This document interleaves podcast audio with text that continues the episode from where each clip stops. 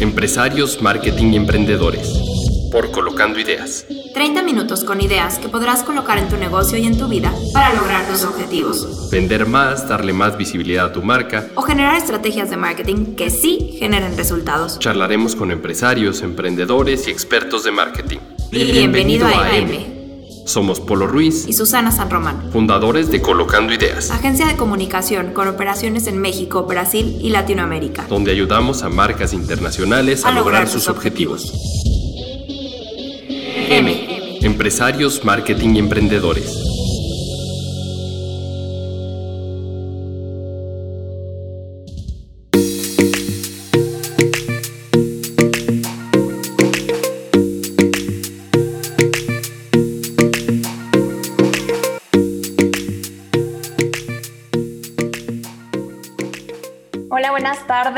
Tengo un invitado de lujo aquí en M. Es el primer capítulo y Héctor Pérez, gran amigo y gran, gran, gran persona en tecnología, eh, nos acompaña el día de hoy. Él es un apasionado de la tecnología y digitalización, es emprendedor y asesor dedicado a mejorar la calidad de vida y la eficiencia a través de innovación y el uso estratégico de tecnología. ¿Cómo estás, Héctor? Bienvenido. Hola, Susana, mucho gusto de estar contigo y pues me, encanta que tengas este espacio y pues un gusto que hablemos de todos estos temas tan apasionantes y tan dinámicos. Ay, muchas gracias. Yo cuando aceptaste brinqué de emoción. Me, emociona mucho que nos compartas todas tus experiencias, tus mejores tips.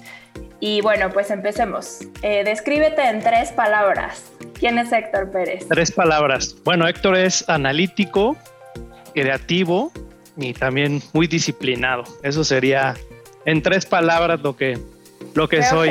creo que 100%. Y además que va por metas ambiciosas y claras siempre. Yo le agregaría. Eh, profesionalmente, ¿qué haces hoy en día? Mira, llevo casi 10 años trabajando en e-commerce, en la venta de digital goods, y actualmente soy el country manager de GoDaddy. Como sabes, son la venta de dominios, de páginas web, tiendas online y con una gran misión de ayudar a los emprendedores, a los pequeños y medianos empresarios para que se digitalicen, que siempre ha sido algo relevante, pero en estos últimos meses todavía más. Entonces, todavía más. E, en eso me encuentro y en general, pues hoy, pues toda mi carrera de más de 20 años he sido pues consultor, asesor, promotor de temas de transformación digital y pues aquí estoy en este tema muy apasionante. Me encantó saber que ya estabas como country manager. Yo te conocí cuando estabas en posición toda Latinoamérica, porque llevabas todos los países de Latinoamérica hasta Canadá. Y me encanta que ahorita estés súper enfocado en México, porque creo que creció muchísimo en términos de e-commerce en el 2020, algo forzoso eh, que no buscábamos, pero fue increíble como las personas, hasta ahora mi mamá sabe comprar súper en línea. Sí, sí, sí. Muchísima gente, ¿no? Entonces me apasiona mucho y me encantó que estuvieras en GoDaddy porque al menos para mí es la marca con la que nosotros trabajamos desde Colocando Ideas, es nuestro host para todo, ¿no? Y pues muy bien. Eh, cuéntanos los inicios de tu carrera, porque ya hoy eres Héctor Pérez, pero ¿dónde empezó Héctor Pérez? Mira, bueno, yo soy ingeniero en computación, yo no empecé haciendo marketing. ¿Sí? Y de hecho, empecé a trabajar desde principios de la carrera y justamente haciendo consultorías para pequeñas y medianas empresas. Entonces, ahí me gustó muchísimo este tema de pues, enfrentarte a problemas reales de las empresas, ayudarles con temas de digitalización, a transformar sus procesos, a ser más eficientes, más organizados y poco a poco pues, en escalas pequeñas porque eran empresas este, pues de medianas, ¿no? O sea, no eran, no eran las grandes corporaciones, pero te dabas cuenta que te decían, oye, con esto que nos ayudaste a hacer, puedo reportar las cosas, tomar decisiones y dices, wow, eso está paradísimo, ¿no? Entonces, bueno, seguí estudiando, pero ya con esa idea de pues, el tema de la consultoría, empecé a tomar un diplomado de Project Management y en cuanto salí, apliqué un proceso para ser consultor en, en Deloitte. Eso fue antes de, las Torres Gemelas. sabía. Sí, sí, sí. Y te digo, fue antes de las Torres Gemelas cuando la consultoría era este yo creo que todavía no se cobran las tarifas que se cobraban hace 20 años. Eh, era un tema súper glamoroso de proyectos por todo el mundo. Viajar, viajar, viajar. Viajar muchísimo. El proceso es de los más interesantes que he tenido en mi carrera, donde te entrevistan 10 personas distintas, cada uno tiene una, una misión en su proceso de, entrevista, de a ver, pues tú a ti te tiene que hacer reír, tú lo vas a poner un problema de matemáticas, tú vas a pedirle un planteamiento estratégico. Finalmente, bueno, pues fue una gran experiencia y una gran escuela para mí la consultoría.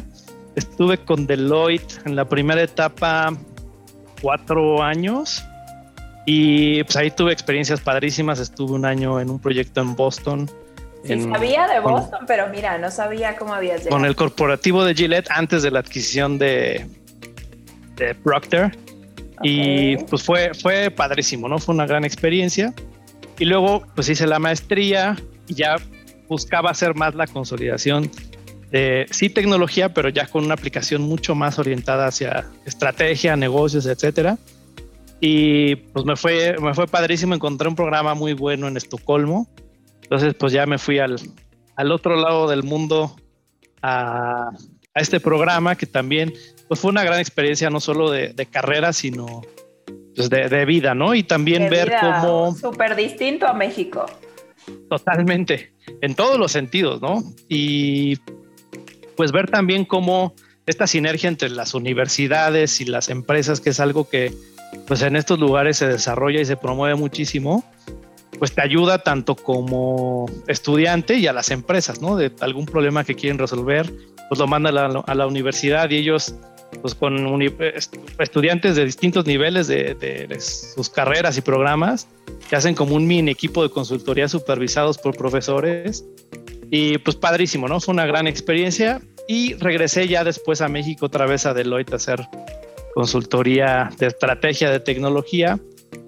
Ya después me seguí con Accenture y con IBM en ese camino hasta que llegué al maravilloso mundo de e-commerce, primero con, con Norton, el, el, antivirus, después con Adobe y actualmente con, con GoDaddy. Entonces, así fueron mis, mis inicios y mi, mi carrera en un resumen muy, Está muy increíble. breve. Y que, ¿sabes qué me encanta ahora? Que el mundo es muy versátil que antes era como estudiaste medicina toda tu vida vas a ser médico o estudiaste contador, o sea, no puedes salir de aquí. Y ahora es que me apasiona, que para que soy bueno, tengo esta base, voy creciendo, voy eligiendo nuevas áreas y, o sea, lo tuyo lo muestra. Y me quita todos mis esquemas de que un ingeniero en sistemas o así son cuadrados y son, no, o sea, tú eres un poquito. O sea, sí, eres muy organizado, muy por metas, tal, pero tienes unas habilidades con las personas, creo que increíbles y hoy día, además de todos tus logros, creo que también tu personalidad pues te lleva a donde estás. Entonces, eso me encanta. Me, me gusta eso. ¿Y alguna vez te imaginaste que ibas a ser country manager? No, realmente yo, yo pensé que iba a ser consultor toda mi vida, ¿no? Este, este tema de estar resolviendo pues, problemas, estarte enfrentando a nuevos proyectos, como que yo pensé que iba a estar ahí en ese path toda mi vida hasta que conocí el e-commerce, donde realmente pues tienes las métricas al alcance, puedes estar haciendo experimentos, pruebas, nuevos desarrollos y probarlos, ¿no? Y sobre todo, y que es lo más relevante para este tema de marketing, el que empiezas a conocer a tus clientes de una mejor forma, perfilarlos, a validar hipótesis, probar si les funciona tal o cual oferta o con cuál reaccionan mejor. Eso es realmente súper interesante y, y, muy, eh, muy apasionante. Yo lo veo como un proceso de mejora continua. Mejora continua, esa es la palabra. Que, que no termina, ¿no? O sea, es, eso es lo entretenido de, pues nunca estás al nivel o, o no es de, pues ya resolví algo y ya. No, siempre ahí hay el ¿no? Es, siguiente. al siguiente nivel. Al, Sí, exactamente. nosotros estamos ayudando desde colocando ideas a diferentes tipos de empresas, pero justo para ayudarlas a activar el e-commerce. O sea, nosotros no, no estructuramos el e-commerce y así, pero ¿cómo le llevamos tráfico a este e-commerce para que se vuelva en serio una fuente de ingresos? Y hemos logrado cosas increíbles. Todos los clientes me decían, ¿cómo voy a medir? O sea, ¿cómo voy a saber? Es que todo se puede medir, es increíble y todo se puede mejorar. Entonces, dame oportunidad de instalar para poder medir. Entonces, eso, como dices, mejora continua todo el tiempo, porque es vas con diseño, necesito que ajustes aquí, están reaccionando más a este, vamos a probar más artes para, para este y optimizar diario es apasionante, te entiendo. Exactamente. Te entiendo muchísimo. Muy bien. Oye, ¿cuál fue el reto de marketing que más te marcó? O sea, porque dentro de todo esto, seguro hay uno que digas, me dolió, me salió, o no salió como quería, pero había algunos proyectos justo cuando empezaba todo este tema de CRM y pues empezaba justo las organizaciones a familiarizarse con tener las métricas muy al alcance y hubo algún proyecto para la industria farmacéutica donde hicimos la automatización de su fuerza de ventas, ¿no? que todo el proceso de visitadores médicos se hiciera a través de, de handhelds, que en ese momento no había teléfonos móviles, no había que tú pudieras registrar en tu teléfono celular con una app la visita, sino pues, eran tal cual unas, unos handhelds de este tamaño que se llegaban y descargaban a tu casa con un modem de, que se conectaban al teléfono. Creo que cuando yo trabajé en FEMSA todos los, los preventas tenían algo así. Una cosa con la que iba, pero era una cosa así. Iban a levantar pedido ahí y después conectaban. Y descargaban todo, exactamente. Entonces, bueno, ese era parte de la solución. Y realmente fue un gran reto para que se adoptara y para que los mismos visitadores médicos quisieran utilizarlo por lo mismo de la complejidad, que era una pantallita muy pequeña y le tenías que hacer con un lapicito. Y pues sí fue muchísima resistencia para los, para los promotores, ¿no? los visitadores médicos. Y encima de eso es que, digamos, no habían tenido toda la instalación completa de, de la solución que era todo lo que le seguía del lado de Analytics, que era pues, realmente para que entendieran la riqueza y vieran los resultados de ese tipo de soluciones. Pues por, una parte está esa captura y ese control, pero lo bueno después viene pues cómo lo eficientamos, cómo redefinimos rutas, cómo eh, mejoramos eh, gastos o control de distribución de, medicamentos o mejor monitoreo de los eh, pues de estas este, pruebas o, o, protocolos que se siguen. Entonces, sí fue un proyecto que duró mucho más de lo esperado y que no entregó los resultados tan rápido como, se esperaba, ¿no? Entonces, la realidad es que eran pues, proyectos este, que iban arrancando, ¿no? Cuando pues, no estaba tan, tan desarrollada la tecnología y que poco a poco pues todo fue evolucionando y convergiendo hacia eso, ¿no? Pero pues en unos principios por un lado, que no había tanto acceso a la tecnología, que a lo mejor muchos de los promotores no tenían la conectividad, no tenían la capacidad este, pues, para estar balanceando entre estar en la visita y con el dispositivo. Y pues sí, fue, hizo como muy complejo el proceso, ¿no? Entonces, pues eso sería de los escenarios que si hoy piensas en las soluciones que existen, sería pues descarguen la app, ya todo el mundo está familiarizado y de una manera muy natural se logra y después la explotación de datos y sobre todo en esos proyectos tenía que instalar el cliente todos los servidores, todas las plataformas, no, no había nada de esto como la nube ni estos servicios que tú puedes contratar por cierto número de transacciones, eso no, no había, ¿no? Entonces... Game changer, ¿no? Totalmente, o sea, toda la evolución que he visto en mi carrera, finalmente, o sea, no es que ya suene como el abuelito, pero yo cuando entré a la universidad, el correo lo consultabas en una pantalla negra. O sea, no era. Y no había. Este, sí había móviles, pero pues de los. No eran smart, ¿no? No eran, cero. Entonces, este, pues todos estos cambios son los que yo he visto a lo largo de, tus veintitantos años. Y además, o sea, es que no nada más es la tecnología, es como las personas cambiamos. De acuerdo es, increíble. Entonces, ah, también esto a mí me apasiona de marketing, porque no es nada más, tienes que analizar toda la data para entender a una persona. Eso es increíble, porque no son números al azar, sino puedes en, verdad decir, mi usuario está aquí, en esta etapa de su vida, con estos hábitos, con estos problemas o esta necesidad. Entonces. Sí, sí, sí, la capacidad de personalizar, de tener estos eh, pues, clusters o entendimientos de segmentos y pues finalmente es ayudarnos, ¿no? Eh, o sea, todo, todo lo que te habilitan estas herramientas para pues, dar una solución verdadera y más allá de cómo era marketing antes de pues, lancemos el, mensaje a ver quién lo escucha, sino es vamos a entender cada segmento y sobre todo que ya son mercados mucho más, eh, más instruidos, más capacitados, tienen acceso ya a buscar de a ver esta marca que qué reputación tiene este producto, esta categoría. Generación Z, el otro día leí un estudio y decía que los, o sea, los jóvenes de generación Z, sobre todo los más jóvenes, buscan marcas que estén afines a sus valores y a sus maneras de pensar y si no, no les compran.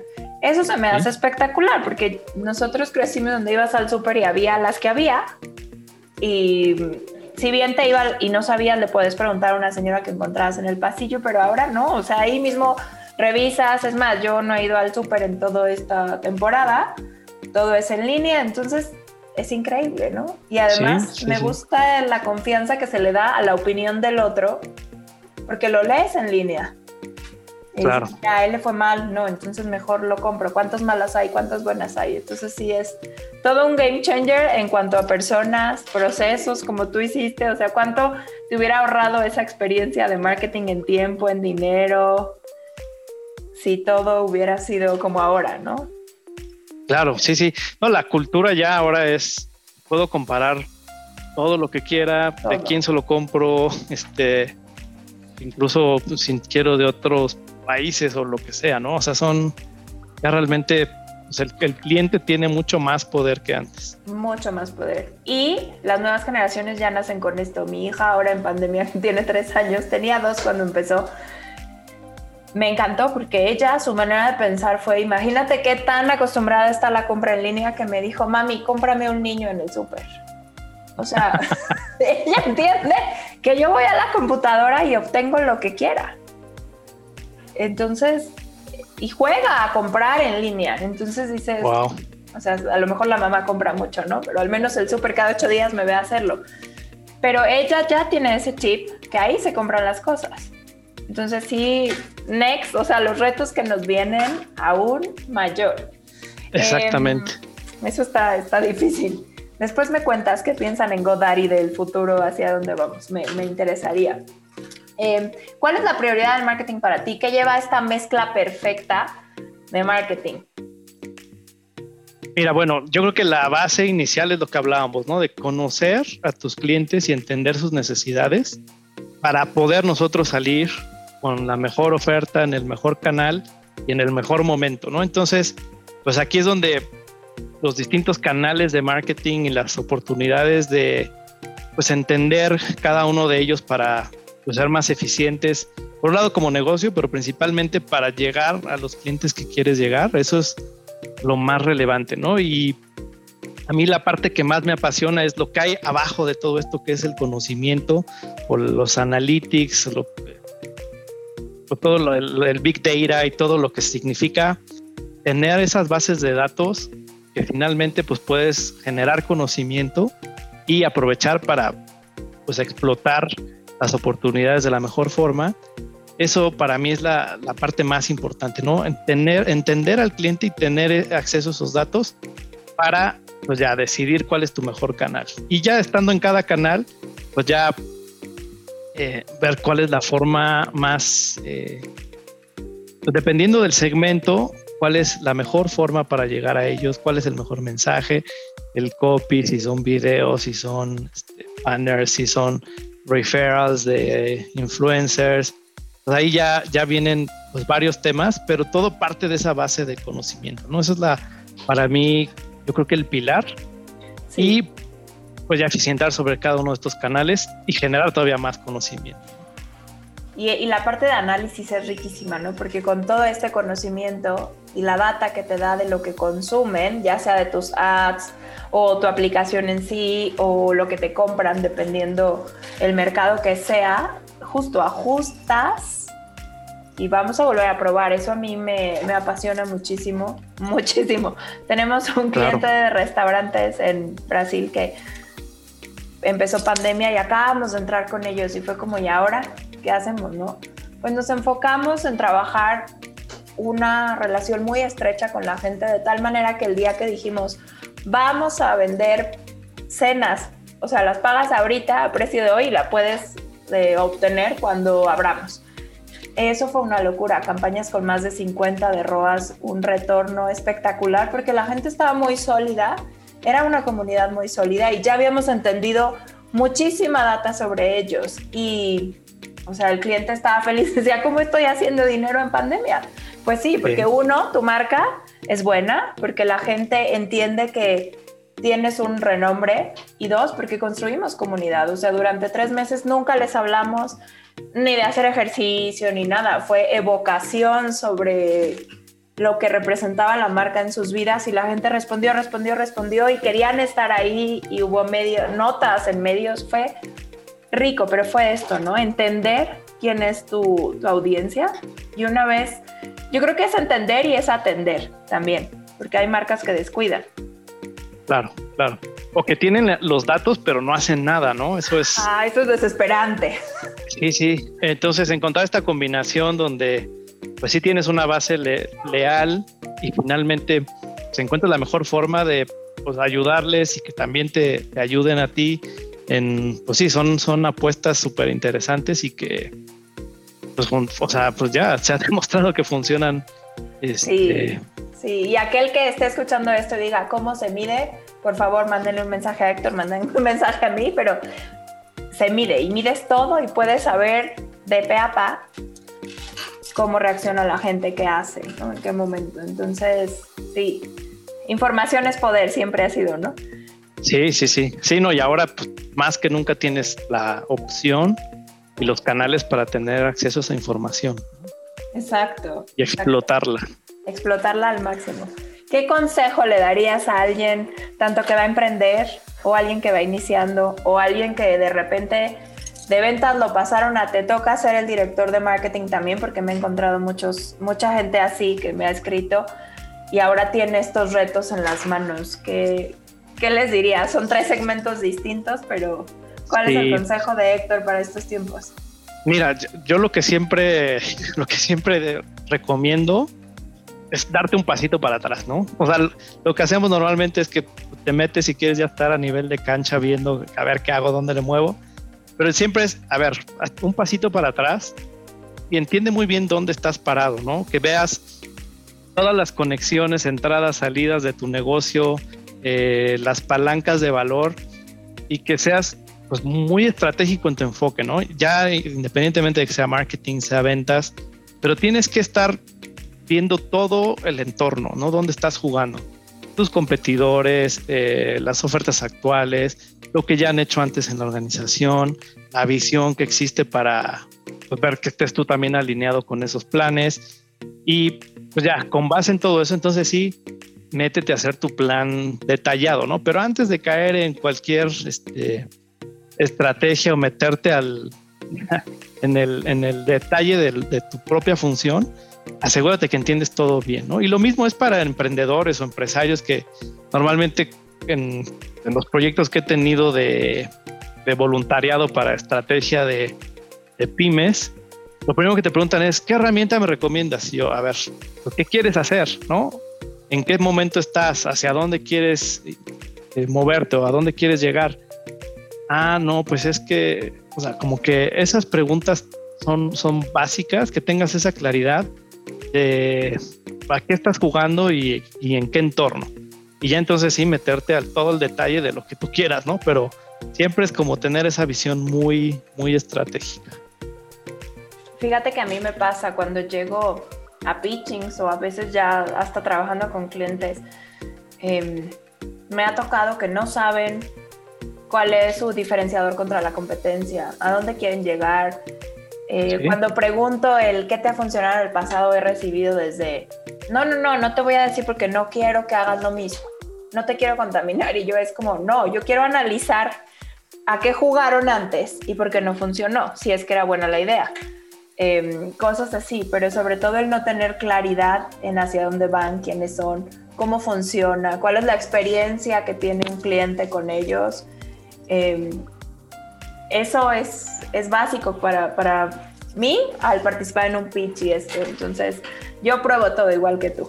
Me meto, pruebo. Antes de preparar alguna propuesta, compro, hago, intento y voy documentando todas estas cosas. Entonces, me, me encantó lo de hazte un pasito para atrás. Sí, sí. El panorama completo, porque yo soy la descripción de lo que tú dijiste de ya quiero meterme y, y No, y aquí". todos caemos en esa tentación. Es ¿No? este. de, no, a ver, espérate, espérate. No. Sí, Sí, sí. Es difícil, es difícil. Desde como un colaborador hasta un director, creo que a todos nos ha pasado de ya quiero dar lo máximo, ¿no? Y hacer todos los cambios que se necesiten. Pero se me hace muy sensato ese consejo. Muchas gracias. Oye, y por último, vamos cerrando. Recomiéndanos un libro del tema Bueno, que te haya pensando, cambiado, sí, servido. yo creo que pensando en este tema de marketing y el cambio que se habilita a través de tecnologías, hay uno que se llama This is Marketing de Seth Godin. Eh, la filosofía que tiene Seth Godin es justamente pasar del marquetero de antes de, a ver, pues vende esta lava- lavadora este, y pon todos los comerciales, o sea, como cuando marketing era mucho eh, sinónimo de publicidad y vende lo Sí. que sea, ¿no? O que este candidato sea el, ganador. Y pues te enfocas a ese objetivo, a diferencia de esta nueva tendencia de marketing o lo que impulsa esta escuela de Seth Godin y que te puedes apoyar con las herramientas eh, tecnológicas y digitales de, a ver, o sea, antes de, de ver qué empujas al mercado, tú entiende a tu cliente, ¿no? Entiende qué necesidades hay que puedes resolver, qué problemas puedes tú atender con tus soluciones de servicios o productos. Y entonces sí, pon tu, conversación o tus esfuerzos de, marketing hacia ese, ese rumbo, ¿no?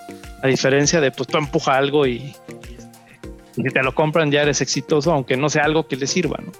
Entonces es verdaderamente resolver problemas, atender necesidades a través de tus productos o servicios. Entonces es un libro que a mí me gustó mucho y es una filosofía que, pues, me, o sea, es volver a esto que te digo, ¿no? De, pues, ¿qué quieres resolver? Y ya después vemos cómo, con qué, etcétera, ¿no? Entonces, ese es uno que me gustó mucho. Me gusta muchísimo. Y volvemos a lo mismo, entender a la persona, ¿no? ¿Qué Exactamente. necesita? Nosotros Sí, nos, sí, ha, sí. nos ha pasado mucho que de repente leyendo los comentarios, ya sea en una publicación orgánica o en una campaña dentro de alguna descubres necesidades. Oye, la, Claro, gente, claro. cliente, la gente me está diciendo esto, o tienes este cliente furioso, por favor ayúdame a ayudarlo. Sí, Y es básico porque la gente queda muy agradecida cuando lo puedes ayudar. O sea, y no queda agradecido con el community manager porque no se enteran quién les habló, ¿no? Pero con la marca. Claro. Oye, marca, me escuchaste en una app. O sea, ya lo había intentado por teléfono, por chat, por lo que quieras, ¿no? Y no me habías ayudado, pero puse un comentario y me ayudaste, me diste la cotización, lo que haya sido. Entonces, creo que esa parte en community management para mí hacia las marcas es esta parte de entender y cuidar claro, claro. y descubrir necesidades. Sí, dices algo muy valioso. O sea, hay que escu- es- escuchar tanto a los que tienen el- un buen comentario, una felicitación, pero principalmente a los que tienen algo que no les ha funcionado, donde no les hemos cubierto la expectativa, para que digamos, bueno, ¿qué tengo que hacer mejor? ¿Qué tengo que hacer diferente? ¿O qué expectativa estoy creando que no estoy satisfaciendo y cómo hacerlo? ¿no? Entonces es juntar todo ese, ese feedback y pues hacer, tomar decisiones y hacer algo que, que tenga impacto positivo con, nuestros clientes o prospectos. O prospectos, exacto, eso está increíble. Hoy escuchaba, y también a veces uno descubre necesidades. Hoy es- escuché la historia de eh, los fundadores de TransferWise, que para Colocando Ideas es una solución que nos ayuda mucho con esto de mandar dinero a Brasil y a clientes en otros lados que de Panamá nos paguen, cosas por el estilo. Y mm, fue increíble porque era un chico de Estonia que se fue a trabajar a Londres y cosas por el estilo que decía, ¿por qué estoy perdiendo dinero en cada transacción? O sea, en la conversión Sí. salgo perdiendo y esos dólares, euros quedan ahí como así, flotando y cuántas personas más habrá en esta misma situación, porque él se molestaba cada vez que pasaba y a mí me Claro. pasaba que mandaba transferencias. Y entonces dijo, ¿qué tengo que hacer? Empezó a estudiar, pero él detectó una necesidad porque él la vivió, ¿no? Entonces es o la detectas porque la vives, o porque observas, o porque estás observando a tu propia comunidad, a tus propios clientes, ¿no? ¿Qué pasa? Porque ya no renuevan, pero es dedicarle tiempo y entender que del otro lado hay una persona, ¿no? Como tú. Exactamente. Sí, y es esa riqueza que en la medida que lo entendamos y reaccionemos también, pues va a ser positivo para todo el ecosistema y para tu base de clientes. me encanta, Héctor. Espero, espero volverte a tener aquí. Algo que, que, nos quieras dejar ya para el final. Vi que están haciendo unos webinars súper interesantes para ayudar a las personas con e-commerce y a ver, cuéntanos un poquito. Sí, realmente, mira, yo creo que estamos en un momento, como hablamos, muy importante en el que bueno, ya también se ve la luz al final del túnel, ¿no? Pronto vamos a, reactivarnos, pero ya los hábitos que se generaron de comprar en línea, toda la gente que empezó a comprar eh, por primera vez en los últimos 12 meses, pues ya es una base que se, que se creó y en la medida que empiecen a abrir los nuevos negocios, más bien los negocios este, tradicionales, que estaban cerrados y que sepan combinar pues, su forma de operar tradicional con los temas digitales, pues va a ser una oportunidad enorme de crecimiento, no solo para los emprendedores y los inversionistas y demás, este, los dueños de negocios, sino pues para todo el ecosistema, ¿no? Y también gente que pues ya se acostumbró y está cómoda trabajando desde casa o haciendo las compras de manera remota, pues ya es una, es un, una transformación muy importante. Y pues decirle a, a, tus clientes o empresarios que todavía están decidiendo si invierten o no invierten en temas digitales, que pues realmente validen cuál es el beneficio, las ventajas y lo que significa eso para acercarse a sus clientes y obviamente en, pues, en mejores resultados para sus empresas, ¿no? Entonces, hay muchas soluciones. Antes pues, te hablaba, tenías que comprar tú todo el servidor, todo toda la infraestructura. Ahorita puedes elegir plataformas, ver programas de suscripción de meses, años, lo que tú necesites y estar probando y estar haciendo experimentos y creciendo en el mercado. Entonces, pues no le tengan miedo a la tecnología. Ya son realmente aplicaciones muy sencillas esperando que pueda utilizarse por, por cualquier persona que quiera emprender, ¿no? Entonces, ya sea que tienes tu negocio y no sea digitalizado o que vas a emprender de cero al canal digital, hay muchas soluciones, muchas oportunidades y pues a, tomarla más pronto que, tarde. Momento, el momento es hoy, o sea, era el año pasado y antes, pero si no lo han hecho es hoy. Y la información ahí está, ¿no? y personas expertas, diferentes empresas, diferentes opciones. Es lo más rico que hay opciones. Entonces, sí hay que indagar y hay que elegir lo que, con lo que te sientas más a gusto y que crees que pueda aportarle más a tu negocio. De acuerdo, pues sí. Un gusto, Héctor. Me, me fascina y creo que pues tienes mucho que contarnos. Has vivido cosas bien padres. Ha sido un proceso que has llevado de evolución siempre muy constante. Entonces, mucho éxito en esta nueva etapa para ti. Y gracias, Muchas gracias. Gracias por compartir con nosotros todo tu conocimiento y, tu visión sobre hacia dónde vamos. Entonces, yo encantado. Gracias. Nada, un, un gusto. M. Empresarios, marketing y emprendedores. Por Colocando Ideas. 30 minutos con ideas que podrás colocar en tu negocio y en tu vida para lograr tus objetivos. Vender más, darle más visibilidad a tu marca. O generar estrategias de marketing que sí generen resultados. Charlaremos con empresarios, emprendedores y expertos de marketing. Bienvenido, a AM. Somos Polo Ruiz y Susana San Román, fundadores de Colocando Ideas, agencia de comunicación con operaciones en México, Brasil y Latinoamérica, donde ayudamos a marcas internacionales a, lograr, sus objetivos. M. Empresarios, marketing y emprendedores.